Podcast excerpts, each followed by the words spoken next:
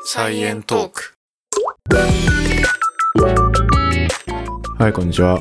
はい、こんにちは。レンです。エマです。サイエントークは研究者と OL がおしゃべりするポッドキャストです。よろしくおはい、願いします。よろしくお願いします。あのー最近、コーンポタージュにハマってまして、うんあ。の、粉を溶かすタイプの、はいはい。飲むことありますそういうの。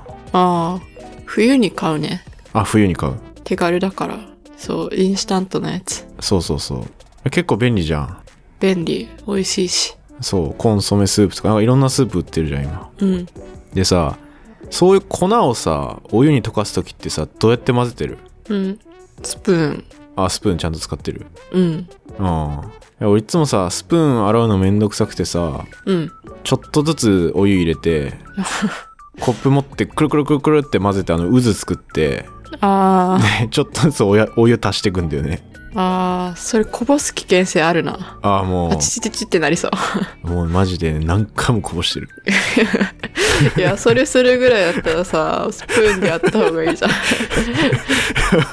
もう何回もこぼしてんだけどもうギリギリ攻めたくなっちゃううん、はいはい。そうでまあそれやってたわけですよくるくるコップ持って渦、これイメージできるか伝わるかなこれあ、めっちゃ伝わるよ。もう伝わるかうん。で、まあ、それやってる時にいやなんかめんどくさいなと思ってめんどくさいけどなんかさよく実験とかでもやるのさそれ粉溶かす時にさうん。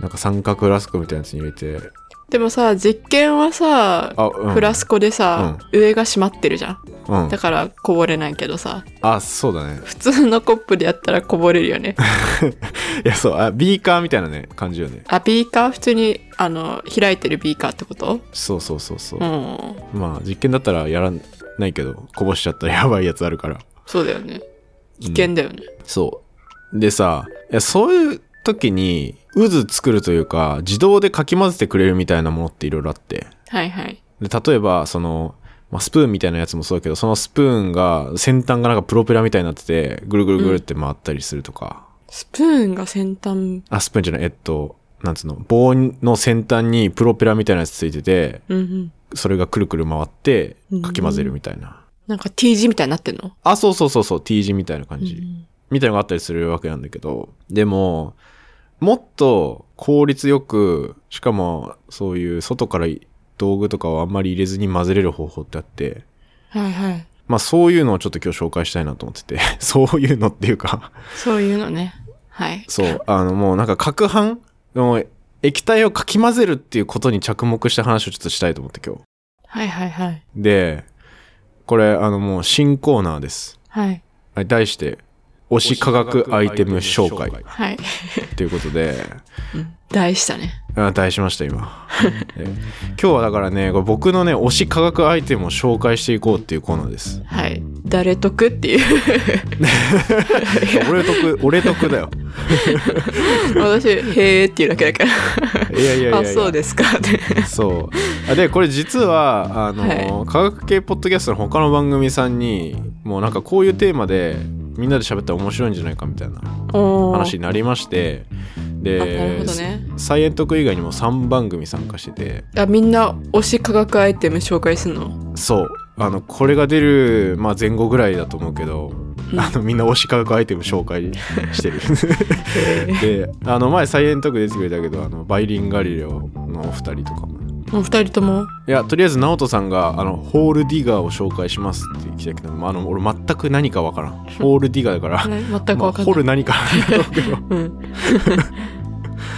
ちょっと、うん、わかんないけどとかあと青春アルデヒドさんとかはうん、あのなんかドライブロックヒーターなんかヒーターみたいなやつ紹介しようかなあなんか実際何個かあげてて実際どれ紹介するかわかんないけどうーんみたいなのとかあとね「脳と食のラボラジオ」さんっていう番組はいはいあはっいて、でその人たちもなんかピペットマンとか紹介してみようかなみたいなうーん言ってたんで、まあ、ぜひそちらも聞いてほしいんですけど、はいはいはまあ、その中僕は何を紹介するかというと、えーまあ、この攪拌さっきまで言ってたい、うん液体をかき混ぜるっていうのに使うスターラーチップっていうアイテムをね紹介していこうと思います。はい、お願いします。はい。まあ、これ、エマさん使ったことあると思うんですけど。はい、ありますね。うん。まあ、人によってはね、科学系の実験とかで使ったことある人いると思うんですけど、これ、うんうんうん、まあ、全くわからない人に向けて説明すると、一応あの、検索して一番最初に出てきた説明が、えマグネチックスターラーに置き、回転させて液体の攪拌に用いるチップのことである。って書いてて、うんうんうんこれ誰がこの説明でわかるんだよって 感じなんですけど、はいはい、はい。とりとりあえずこのスターラーチップっていうもの自体はいろんな大きさあるけど割とメジャーなのがなんかピーナッツぐらいのサイズでうん。その中見た目白いなんて言うんだろうテフロン製の棒みたいな感じなんですけどうん。うん。で今言ったマグネチックスターラーって言ってるのはあの箱の中になんかくるくる回る磁石が入っててはい。その上にさっきのピーナッツみたいなやつを置くとそのピーナッツがめちゃくちゃくるくる回るんですよねうんうんうんうん。まあ、これ磁力を使ってくるくる回すっていうのを、例えばフラスコの中とかに、まあ、コップでもいいんですけど、このピーナッツ入れて、うん。その箱の上に持っていくと、磁力で、まあ、くるくる回ると、コップの中で。っうんうんうんてなると、さっき言ってた、あの、コーンスープの 粉とお湯を入れて、うん。うん。そのスターラチップを入れて回転させればめちゃくちゃ混ざると。まあそういう代物ですね。あれだよね。だから、スターラーチップだけだったら、まあ、回らないけど、うん。スターラーチップの下にあるその特別な磁力でくるくる回す容器が、容器じゃないか。マシンがあるから、くるくる回るんだよね。そうだね。うん。あれ、なんて言うんだっけええ、あの下に置くやつ。あ、それがマグネチックスターラー。あ、それがマグネチックスターラーなのそう。スターラーって言うと、だから、攪拌させるやつっていう意味で、あ、磁力そうなんだ。私、その、そうそうそうピーナッツがスターラーだと思ってた。あ、ピーナッツはスターラーじゃないね。チップだから、スターラーのチップだから。そっか。これね、めちゃくちゃいろんな種類あって、実は。はい。なんかさ、まあわかると思うけど、そのくるくる回るピーナッツの形によって液体の混ざり方って変わるじゃないですか。うん。これどんな形あると思いますうーん。普通の棒しか思い浮かばないけどな。あー、まあ普通の分あるんだけど。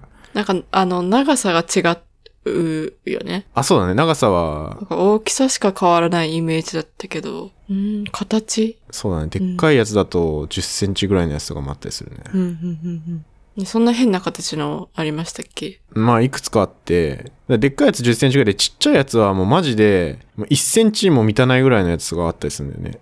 うん、うん、それってそのまま試験管とかにポイって入れて、うん。うん、試験管の中の液体混ぜるみたいな。うん、うん。そう、これマイクロタイプみたいなの言うんだけど、あの、他にあるのが、あの、十字型あー、そうだった。ああ、見たこと、なんか見たことある。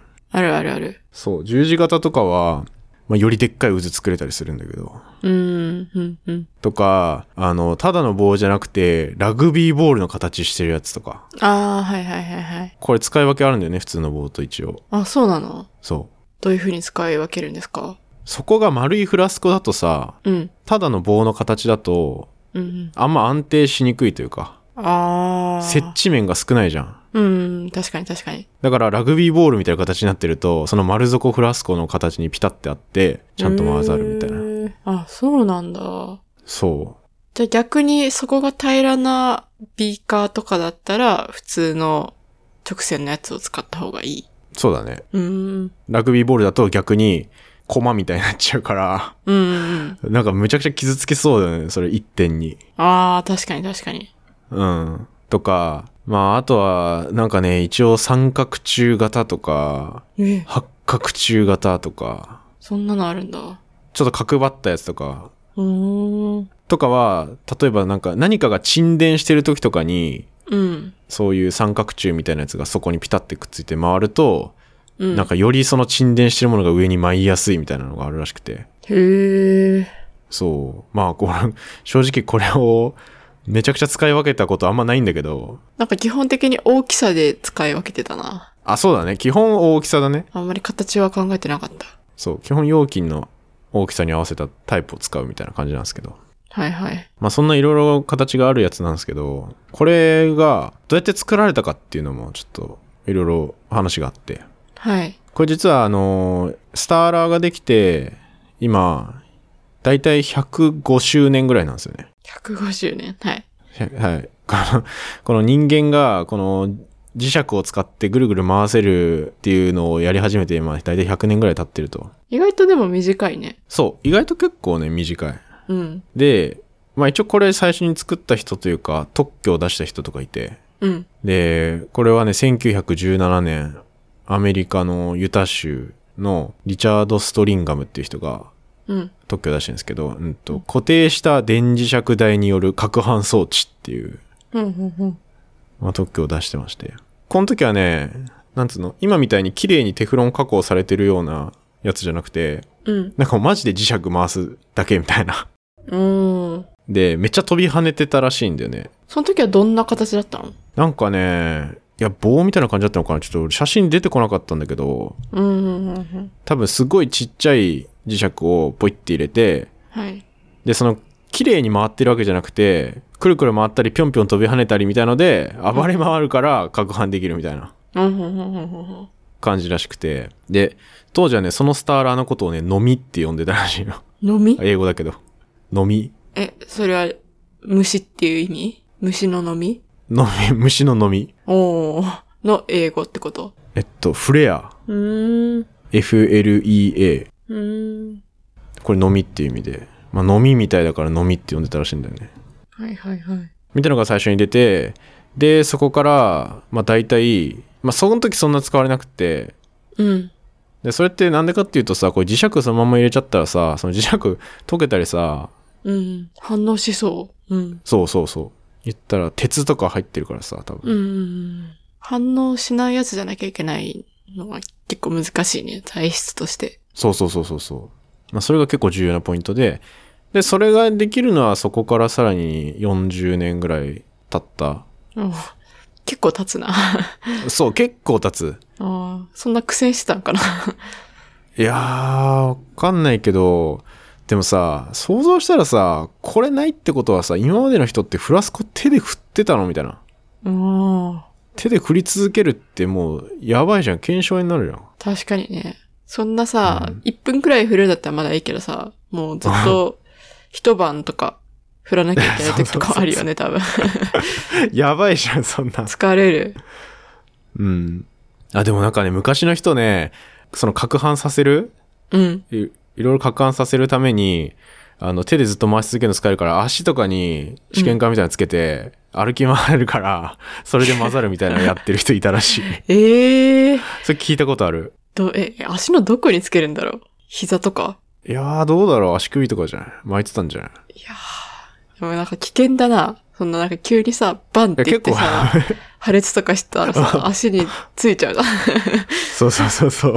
結構危ないね、これ。危ないな。でもね、やってる人いたっぽいけどね、そういうの。ええー、そうなんだ。うん。大変だな。一回ね、俺も自分でちょっとやろっかなって思ったことあったけど、止められたわ。 やろっかなって思うのがすごいな。 いや、でもちょっとさ、やってみたいじゃん。ななんつうの。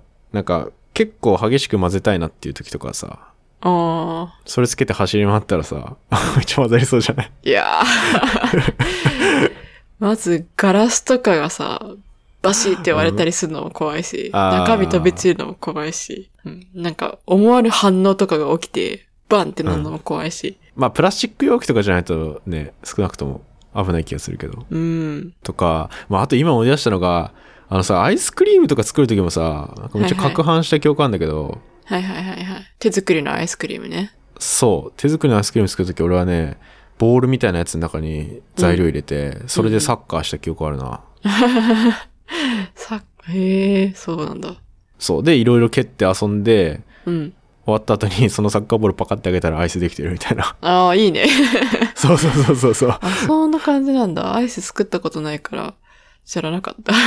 あ、いやいや、普通こんな感じじゃないかもしれないあ、けそうど、なの。なんか俺がやった、な、何でやったんだろうなんかの教材でやったのかなわかんないけど、そういうのでアイスを作った記憶がある。うーん。いる、いや、多分いると思うよ。これ、経験したことある人というか、同じようなやつやったことある人。うーん。とかね。まあ、それもある意味、攪拌だよね。そうだね。そう。だからね、これ、スターラーチップとか、そういう磁石で回すみたいなのがなかったら、もうう、んそういう大変なことをしてたと思うんだよね。一そう晩だね反応させるんだったら。ままあ、めちゃくちゃ大変なわけじゃないですか、これができるまで。あの、磁石でさ、自動でくるくる回りますみたいなのができるまで。うんうんこうれねん。相当ね、まあ、大変だったと思うんですよ。大変かもう諦めてたか、各班は。はうん。で、まあそこからだから1944年ぐらいかな。うん。に、あの、ようやくというか、割ともう今の形そのまんまの磁石をテフロンとか、あとなんか当時ガラスとかでコーティングして、反応させないようにして、で、くるくる回せるみたいなやつができたとへえ。いうことらしいです。でもさ、ガラスでコーティングしてたらさ、そんな初期みたいな感じでぴょんぴょん飛び跳ねる系の動きをするんだったら、なんうかんガラスとガラスがぶつかり合って割れたりしそ確かに。割れちゃいそうだね。 う。うん。まあだから、その、テフロン加工みたいな。うん。うまあ割とプラスチックみたいな、ちょっと柔らかめなやつでガラス割れないようにっていうーん。のに落ち着いたんじゃないかな。なるほどね。うん。テフロンだと反応はしないの基本的に。テフロンだと基本的には反応はしないね。うん。溶けたりも全然しないし。反応するときもある。いやー、基本的にないんじゃないかな。うん。すごい。テフロン自体は、だからそそういう、外からめちゃめちゃ、あ、これテフロンの説明しなきゃいけなくなっちゃうけど、そう。テフロンってそもそもなんだっけあ、テフロンね。まあ、テフロンってあの、よくさ、フッ素加工されてる樹脂とか、うん。まああの、フライパンとかのイメージ多いと思うんですけど、そあれって、炭素の鎖がわーって繋がってるやつにフッ素がいっぱいついてるみたいな。う。ああ、そうなんだ。そういうイメージを持ってもらえればいいんだけど、なんかテフロンってさ、基本的にフライパンのイメージだから、なんかの金属なのかと思ってた。 ああ、金属じゃないよ。そっか、表面にその、有、有機物みたいなのを施したやつってことそうそうそうそう。へえ。まあ、名前的に、正式名称としては、ポリテトラフルオロエチレンっていう名前で、うんこれ、えっと、ポリはいっぱいで、うんうん。テトラフルオロエチレンってやつが、テトラが4つっていう意味で、うん。うん。フルオロがフッ素、で、エチレンが炭素2個。うんうん。だから、この、フッ素が4つついてるエチレンがずらーっと並んでますっていう意味なんだけど、うーん。うんうんで、テフロンはね、商品名なんでね。うん。あ、そうなんだ。そうへーこのテトラクロールエチレンっていうものを使った商品みたいのが、まあ、テフロンとして。うんうんうん。一応これもね、えっと、1941年ぐらいに特許取得されてる。まあ、ほぼほぼだから同じぐらいのタイミングだよね。ああ、じゃあ今みんなテフロン加工、テフロン加工って言うけど、それはみんな同じ商品を使ってるっていうこと。ああ、まあ、作ってるメーカーは今は多分いっぱいあると思うんだけど、うん。うもう特許多分切れてるだろうし。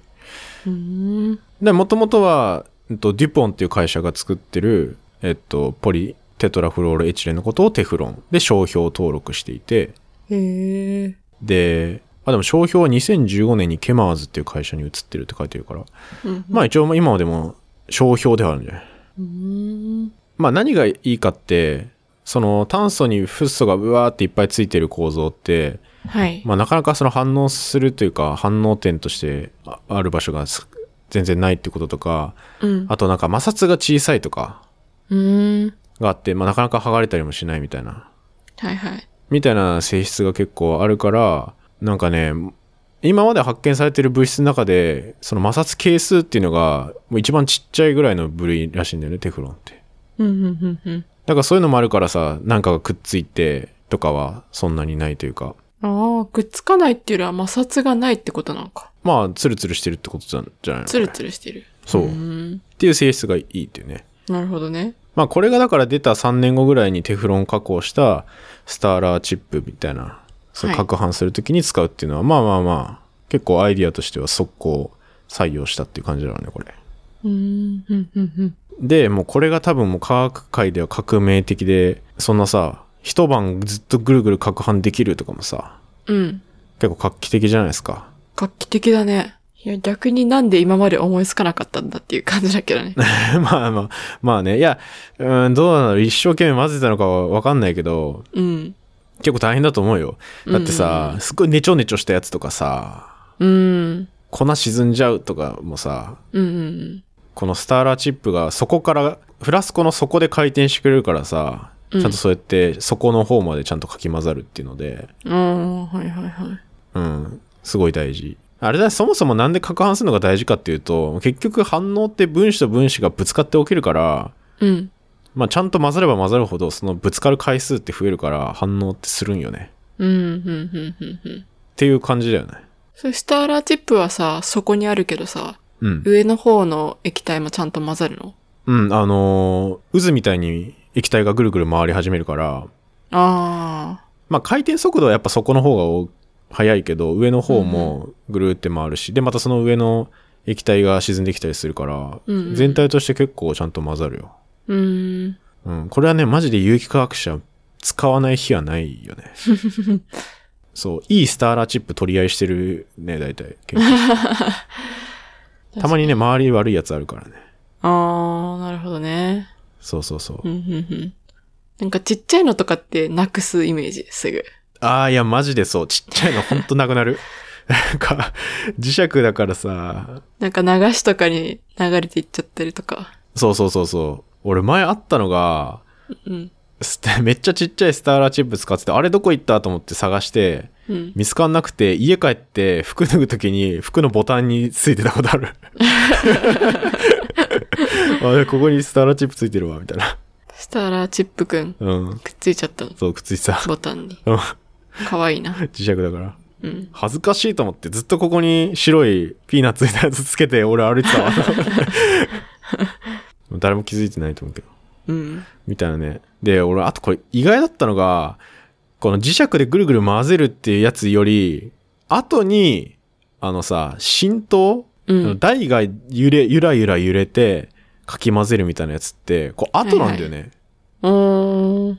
俺先だと思ってたのよこっちの方が、確かに。だって、もともと手でゆらゆら揺らしてたんだったら、うん台をゆらゆら揺らす方がなんかすぐ思いつきそうだよね。中にスターラチップ入れて混ぜるよりも。あそうなんだよね。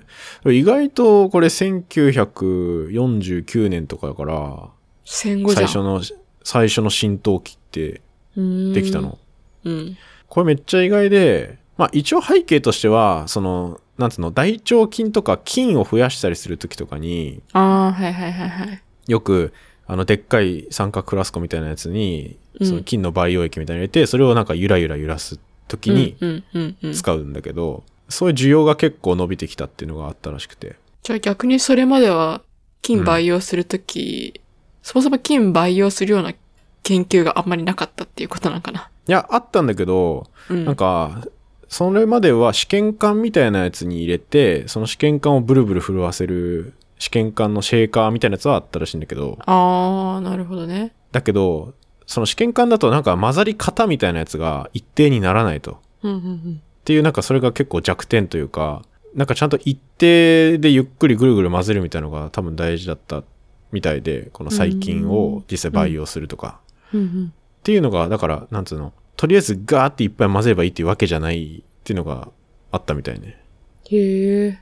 まあ、こういうのが開発された後に実際その、そういう菌から、うん例えば結核に使えるような抗生物質が、その培養したやつから取れましたとかが、そういう浸透器ができた数年後とかに出てきて、うんうんうんうん。まあ、それがノーベル賞取りましたってなったら、まあ、そのノーベル賞取った人がそういう浸透装置みたいなの使ってるから、まあ、みんな使うようになるじゃん。うんうんで、再現性も取れるし、みたいな。うん。うっんうんうんていうので、なんかすごい普及したらしい。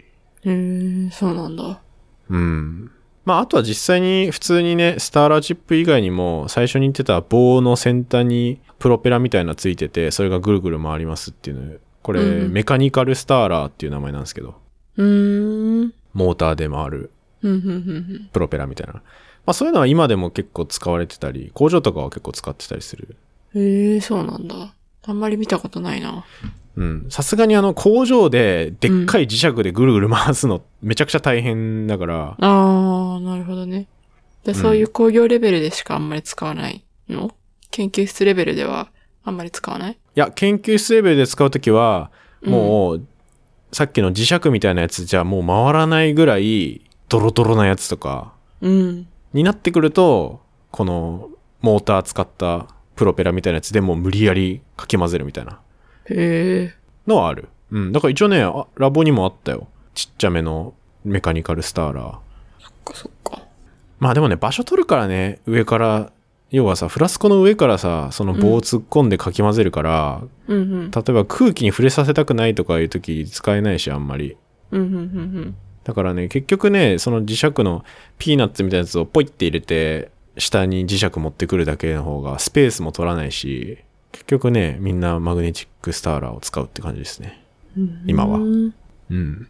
まあ最後に、だからこれを使ったね、俺これびっくりしたんだけど、これ日用品で、このマグネチックスターラーを活用した商品発売されてて、活用した商品。そう。ほう。どんな。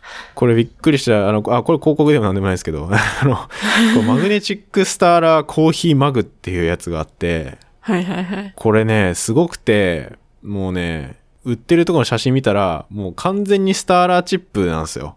コップの中に磁石ついてて、で、スターラーチップも付属してて、うん。で、お湯入れたら勝手に攪拌できるんだよね、これ。え、じゃあさ、それはさ、コップとスターラーチップとスターラーのセットってことセットというかもうコップに一体化してる、磁石は。あ、そうなのじゃあコップの電源とかを入れて磁石くるくる回したら、うんコッ。プの中にあるスターラーチップが回り出すみたいな。そうそうそうそうそうそう。すごい ね。あ ででもまあその今電源っていう話になったけど、その電源を入れてはいはいぐるぐるぐるって回って、あの 粉のスープの素入れてお湯入れたら渦できて混ざるみたいなあのあ。もあればもう電気をつなぐ必要もないやつがあって太陽光発電みたいな。いやえっとね俺これびっくりしたんだけど、うん。あの熱エネルギーを電気エネルギーに変換するのを利用したやつがあってへえ。だからイメージ、その金属製のカップみたいな、パッと見普通のコップなんだけど、うん。その中にスターラーチップ入ってて、うん。で、あったかい飲み物を入れると、ぐるぐる回り始める。へえ、面白い。で、まあちょっと冷めてくると、その回転が止まるっていう商品が一応あって。へえ。なんかでも重そうだね。あー、まあ重いかも。俺これちょっとさ、まあ、結構高いから、うん。買ってないんだけど、これちょっと、もうちょっとしたら買いたいなと思ってんだけど、お おなんか良さそうだから。いくらぐらいすんのこれね、5、6千円するかなああ。でも。も、なんかね、似たような商品何個かあるから、うんうん。安いやつあるかもしれないけど。 レナ誕生日プレゼントだな。いや、でもこれすごい、いや、すごくないお湯入れただけでさ、スターラーシップ回るって結構すごいなと思って。そうだね。もうこれからは火傷する必要ないじゃん。そう。こうして。これね、ゼーベック効果っていうらしいです。デーベック効果ゼーベック効果。何それ。えあの、お湯とかの熱のエネルギーを使って、その磁石が回るみたいなことが起きてる。磁石というか、まあ、電磁石だけど、うーん。電気が発生してるわけじゃん。うんうんうん。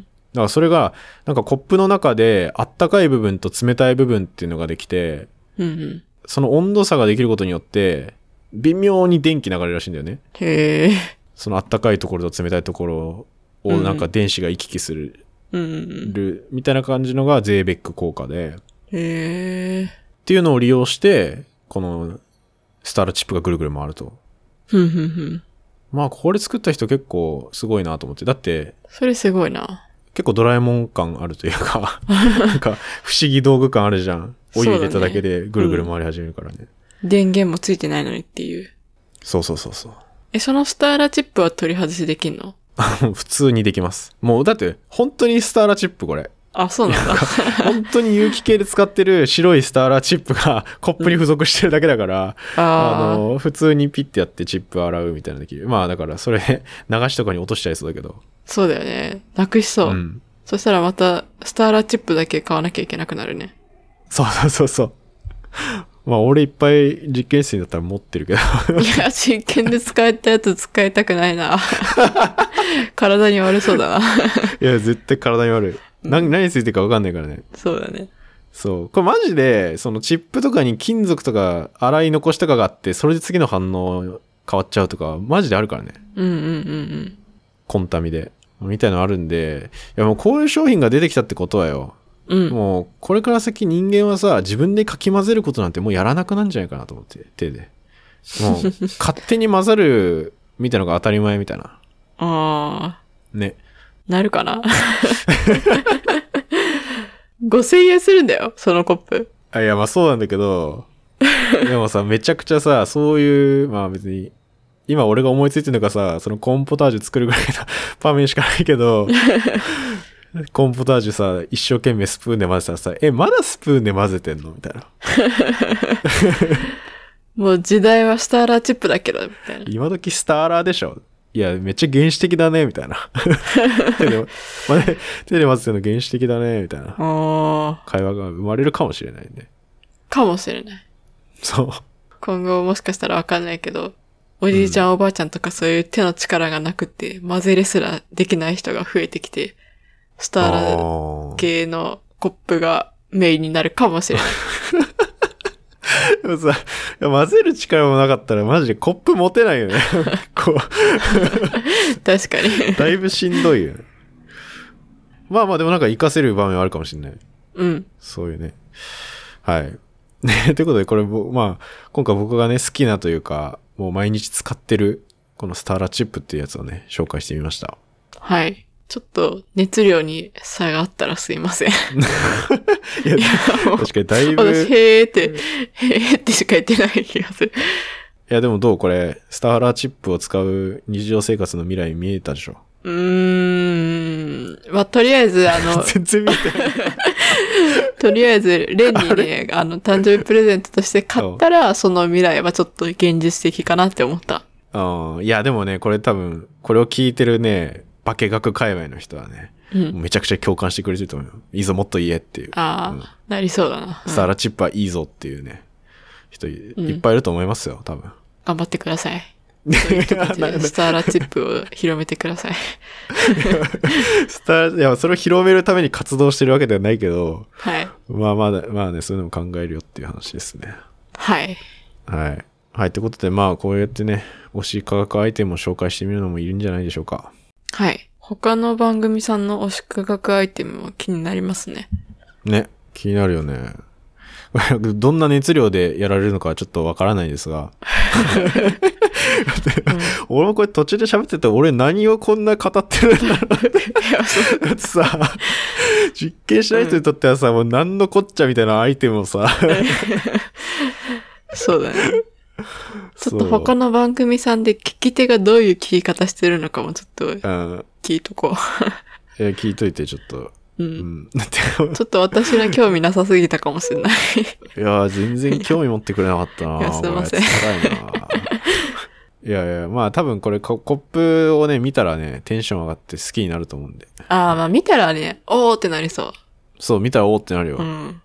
うん。 じゃあまあそんな、そんな 感じ。あまりエマさんには刺さらなかったっていう。すいません。 いやー、でもこれはね、あの、ボツにはしません。 はい。ちょっと、私のせいでちょっとつまんない回になったかもしれませんが。いやいやいや。まあでも、ちょっと熱量の差があるのよね。た、たまにあるからね。はい。はい。 あ、最後にお知らせして終わりますか。はい。えーっと、これが出る4月中旬ぐらいのタイミングって、実は、もうすぐサイエントーク1年経つんで すね。はい。 い やえ何うんリアクション薄いな といやもうダメだな、今日。ちょっとダメだな。でちょっとスイッチオフだね、だいぶ。あうん、イエーイとか言えばよかった。イエーイ。あいや、もう遅い一よ年遅いよもう、うん。はい。1年おめで経とうつごんでざすいよ。ます。うん。はいはい。早かったか遅かったか分かりませんが。はい。で、あの、せっかくね、もう1年経つんで、あの、ちょっとイベント的なことをやろうじゃないかとうん。いうふうな話になりまして、あの、やります。はい。で、えっと、これ別にリアルでやるイベントではないんですけど、結局あの YouTube ライブなんですけど、うん。まあ、あと、音だけは Twitter のスペースでも流していいかなと思ってるんですけど、おー。はいはいはい。まあ、基本的には YouTube の方で、はい。まあ、一応、顔は出さないけど映像ありでやろうかなと。手とか見えるってこと手とか見える感じ。ちょっと全くね、準備してない状態で今喋ってるんで、どんな感じになるかわかんないですけど、うんうん。人来るんかなあの、一人でも来たら やる。ゼロ人になった瞬間に配信止める。悲しいないやーわかんないどれぐらい人来るかわかんないですけど、うん、と一応日程が4月の29日これゴールデンウィークの初日かなうん。の、えー21時夜9時からまあ12時間ぐらい直接交流できたらなと思ってますはい。あのポッドキャスト結構一方通行なんでうあんま。りあの聞いてる人からリアクションとかあんま僕らからわからないんですけどツイッターぐらいしかうんうんうんうん。確かにね。うん、まあだけど、うん、ポッドキャストだけ聞いてるっていう人も、まあ、もしかしたら結構いるかもしれないんで、まあ、もしね予定がありましたら4月29夜9時にはい。遊びに来てもらってなんかコメントくれたらねそれに答えてったりねああ、え、な、何喋んの質問されてそれに答える感じまあ基本的にはそんな感じにしよっかなあのー前50回でさ質問回答会みたいなのやったことあるけどはいはい。まあ事前にちょっとお便り募集しといてもいいかなとは思ってるけどねああ、そうだね。その方が、そうだって全く何にもさ、誰もその場で質問してくれなかったらさ、ただの沈黙に なる。放送事故 私たちの手が見えるだけで。途中から俺ら違うことし始めるから確かに。誰もいないからちょっとゲームやる かみたいなうんなるかもしれないですけどまあなんかね直接いろいろやり取りする交流の場あったらいいよねみたいな話はこれまでもちょこちょこしてたと思うんですけど うんうんうんうん。まあそういう場としてね設けられたらいいかなと思ってますはい。まあまたちょっといろいろお知らせとか変更とかもしあったらまた SNS で Twitter とかはい。お知らせはすると思うんではい。あ、あとさ、それってさ、はい録画、録音して、あ、後々、ポッドキャストで流したりするのそれはせずに、もうその時だけ ?YouTube だけうん。多分、ポッドキャストには乗らないかなと思っているので、うん、はいはい。その場限りのイベントっていうことでやった方が面白いかなっていうね。そうですか。 いや、アーカイブも残すかどうかは迷うね。残さなくてもいいかな。 うん残さなくてもいい気がする な。なんかさ、放送事故起きたら絶対残さないじゃん。うんちょっと恥ずかしいもんな。そう、なん か、なんかやらかしたとか起きたら、うんもう即終了するよね。 多分そうだね。マジで生放送だけみたいなね。そう、生放送だからこそ編集できないもんね。できないね。うん。じゃあ残さない方向で。うん基本的には残さない、もうその場限りのうん。その場にいた人だけ 楽しめるみたいな、うんなんか、あの、交流の場になったらいいかなと。まあ、YouTube ライブだから誰でも見れたりはするんで、はいはい。ぜひぜひ見に来てほしいですね。お願いします。はい。飲み会だと思って、よろしくお願いします。多分僕ら酒飲んでますよね、これ。おそらく。そうですね。あの、ワインとか飲みましょう。はい。はい。ということで、あの、お知らせでした。はい。ぜひ遊びに来てください。ってことで、はい、じゃあ、今週もありがとうございました。ありがとうございました。